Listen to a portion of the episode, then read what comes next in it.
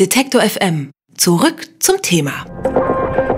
Elena war ein ungeliebtes Kind. Der elektronische Entgeltnachweis, der 2009 beschlossen wurde, steht jetzt vor dem Aus. Darauf verständigten sich Wirtschafts- und Arbeitsministerium, der für das Verfahren notwendige digitale Sicherheitsstandard sei in absehbarer Zeit nicht flächendeckend zu erreichen, heißt es in der Begründung.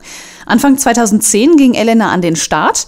Ziel war es, Anträge auf Leistungen wie Elterngeld oder Arbeitslosengeld zu entbürokratisieren. Über das Aus der Datenbank wollen wir jetzt mit dem Datenschutzbeauftragten von Schleswig-Holstein sprechen. Herr Dr. Thiele Weichert, äh, einen schönen guten Tag. Ich grüße Sie. Herr Weichert, Elena wird abgeschaltet. Äh, ist das für Datenschützer jetzt ein Grund zum Jubeln? Also für mich persönlich ist es äh, zweifellos ein Grund zum Jubeln, weil äh, das Unabhängige Landeszentrum für Datenschutz Schleswig-Holstein, also meine Behörde, seit zehn Jahren versucht, dieses Verfahren in einen verfassungskonformen Zustand zu bringen. Und das äh, war bisher ohne Erfolg. Wir haben von Anfang an äh, gesagt, dass also ein derartiges umfassendes Verfahren, das die Bevölkerung vollständig erfasst bezüglich Einkommensdaten, nicht verhältnismäßig ist und dass solche Daten nur in der Verfügungsmacht der jeweiligen Betroffenen verarbeitet werden dürfen, aber nicht bei einer staatlichen Stelle. Diese Forderungen von uns wurden nie gehört bzw. wurden nicht äh, umgesetzt mit der Konsequenz, dass äh, wir äh, auch eine Verfassungsbeschwerde, die jetzt gegen das Elena-Gesetz eingelegt worden ist, äh, unterstützt haben. Und äh, wenn jetzt aus anderen Gründen Elena dann äh, jetzt scheitert und nicht kommt, sind wir natürlich auch glücklich. Aber wir sind der Meinung, dass dieses Gesetz und dieses Verfahren verfassungswidrig wäre. Sie hatten ja sogar vor drei Jahren eine Pressemitteilung herausgegeben äh, mit recht heftigen Worten. Da stand zum Beispiel drin, Elena sei eine hässliche, weil datenschutzwidrige Großdatenbank. Vielleicht können Sie noch mal ganz kurz aufzählen, ähm, worin genau besteht denn die Kritik an Elena? Also welche Daten hat Elena verlangt, die man besser nicht rausgeben sollte? Die äh, Daten werden zentral gespeichert von allen Arbeitgebern in Deutschland. Äh, sowohl im öffentlichen als auch im privaten Bereich. Und diese Daten werden nach den unterschiedlichsten Kriterien erstmal aggregiert, abgespeichert und können dann jederzeit abgerufen werden, etwa von einer Sozialbehörde, von einer Arbeitsagentur oder von einer BAföG-Stelle.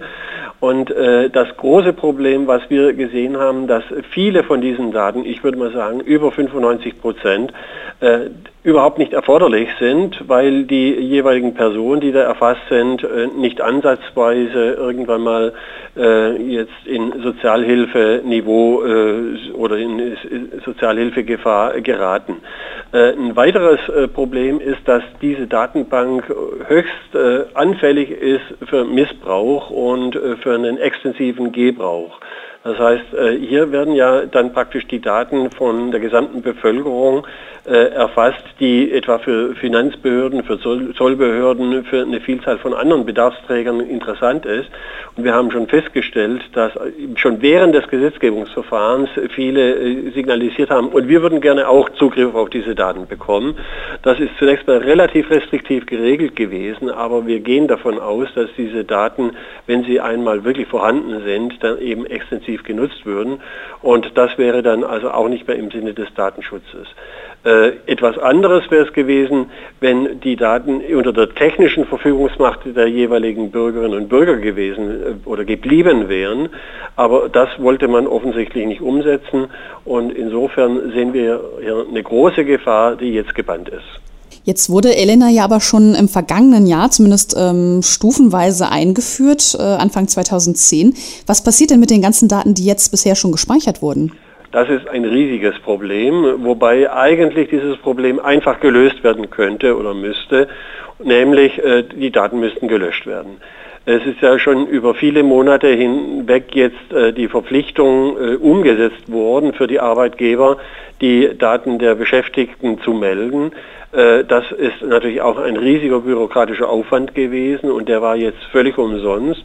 Diese Daten, die werden jetzt definitiv nicht mehr gebraucht und da gibt es nur eine einzige Möglichkeit damit umzugehen, nämlich sie eben ersatzlos und rückstandsfrei zu beseitigen. Wirtschaftsminister Rainer Brüderle forderte ja auch schon im vergangenen Jahr das aus für die Plattform. Es gibt auch seit geraumer Zeit Online-Petitionen gegen Elena. Warum wurde Elena denn gerade jetzt eingestellt und nicht schon vergangenes Jahr? Also eigentlich hätte man es äh, viel früher äh, schon beenden müssen. Äh, schon in der Planungsphase war absehbar, dass hier ein bürokratisches Monster entsteht. Spätestens äh, als dann also sich erwiesen hat, dass eben die digitale Signatur und das gesamte Verfahren derart aufwendig wird, hätte man eigentlich dann die Notleine ziehen müssen. Dass es so spät kommt, liegt glaube ich auch ein bisschen an den unterschiedlichen Positionen der CDU und der FDP in der Bundesregierung. Die FDP sah die Sache eher kritisch, die CDU wollte das unbedingt durchsetzen und äh, jetzt ist es eben soweit. Äh, ich vermute mal, dass das einfach ja dann äh, dem ja immer größer werdenden Berg an Geld, der dieses Verfahren kostet, geschuldet ist, als auch den bürokratischen Hindernissen, die sich da in den Weg gestellt haben. Stichwort Kosten. Ähm, Kritik gegenüber des elektronischen Einkommensnachweises, Elena, kam ja nicht nur von Datenschützern, sondern auch von Gemeinden und Kommunen. Denn man hatte die Kosten, Elena überhaupt erst einzuführen, auf ungefähr 240 Millionen Euro geschätzt. Ähm, wenn das System jetzt wieder eingestellt wird, welche Kosten kommen denn da jetzt äh, auf Gemeinden und Kommunen zu? Also ich gehe mal davon aus, dass die Gemeinden noch keine technische Umstellung äh, vorgesehen haben. Wer bisher in der Pflicht war und wo bisher auch Kosten entstanden sind, waren die Arbeitgeber auf der einen Seite und die zentrale Speicherstelle, die ZSS, auf der anderen. Äh, insofern denke ich, ist schon sehr viel an Geld verpulvert worden. Ich hoffe und ich glaube, dass aber jetzt gerade im kommunalen Bereich noch keine Investitionen gemacht wurden, die jetzt so äh, groß sind, dass man also jetzt hier von einem zusätzlichen kommunalen Desaster sprechen müsste. Wie wird es denn jetzt mit dem System weitergehen? Also ähm, der elektronische Entgeltnachweis ist jetzt komplett vom Tisch. Es soll ja auch ein neues Konzept geben für ein einfacheres Meldeverfahren zur Sozialversicherung. Also wir Datenschützer haben immer gesagt, wir sind nicht grundsätzlich gegen eine Entbürokratisierung und Vereinfachung äh, der Meldeverfahren und insbesondere der Nachweisverfahren über Einkommensdaten.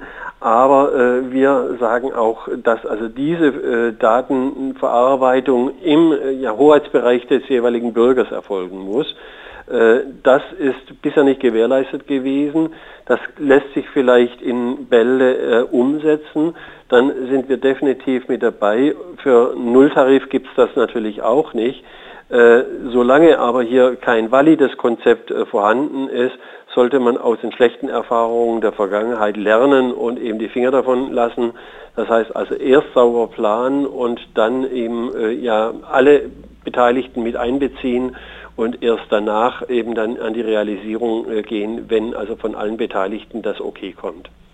Das sagt Dr. Thilo Weichert, der Datenschutzbeauftragte des Landes Schleswig-Holstein. Weint Elena zumindest nicht besonders viele Tränen hinterher, wenn ich das richtig verstanden habe. Der elektronische Einkommensnachweis ist gestoppt. Das hat die Bundesregierung entschieden. Herr Weichert, ich danke Ihnen für das Gespräch. Gerne. Alle Beiträge, Reportagen und Interviews können Sie jederzeit nachhören im Netz auf detektor.fm.